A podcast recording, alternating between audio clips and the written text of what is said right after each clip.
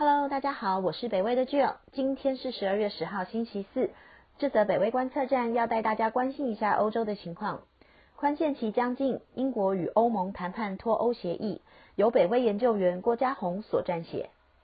英国在今年的一月三十一号正式脱离了欧盟，当时他们双方设定了一个所谓的宽限期，让彼此可以在这段期间内去谈判英国脱欧后的贸易协议。英国也同意在这个期间内仍然会遵守欧盟的规范，而眼看这个宽限期的截止日，也就是今年的十二月三十一号就要到了，但英欧双方却还有很多的细节瞧不拢。为了避免最终走到无协议脱欧的状态，英国的首相强生在这个礼拜三十二月九号前往了布鲁塞尔，去跟欧盟执委会主席会面，双方都同意必须要在这个星期天十二月十三号来达成共识。这可能是英国与欧盟的最后谈判。事实上，因为这是欧盟第一次面对成员国脱离的状况，所以谈判是很困难的。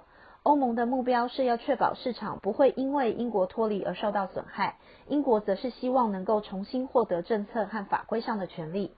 在这种双方利益背道而驰的情况下，实在是难以找到妥协的方案。目前双方旗舰最大的议题有三个，包括渔权问题。企业公平竞争原则以及未来争端解决方式。如果无法达成协议，英国将会面临无协议脱欧的处境。英国预算责任办公室表示，就算英欧双方达成协议，英国也会损失四 percent 的产出。倘若英国无协议脱欧，则会再增加两 percent 的损失，也会有三十万人在明年二零二一的下半年面临失业。这都将让英国的经济雪上加霜。英格兰银行行长 Andrew Bailey 表示，无协议脱欧的长期效应将会比新冠疫情的影响还要大。对企业来说，过渡期结束意味着供应链的改变，物流的速度将会减缓。如果真的演变成无协议脱欧的局面，英国境内的汽车制造商将面临十 percent 的关税，而进口到英国的粮食成本也会增加。英国环境部部长 George Eustace 表示。关税将会导致食物价格上升两个 percent。然而，就算英国与欧盟达成协议，双方的贸易仍然必须要负担关税。欧盟是英国的重要贸易伙伴，占了英国快要一半的进出口。然而，英国只占欧盟四 percent 的出口与六 percent 的进口。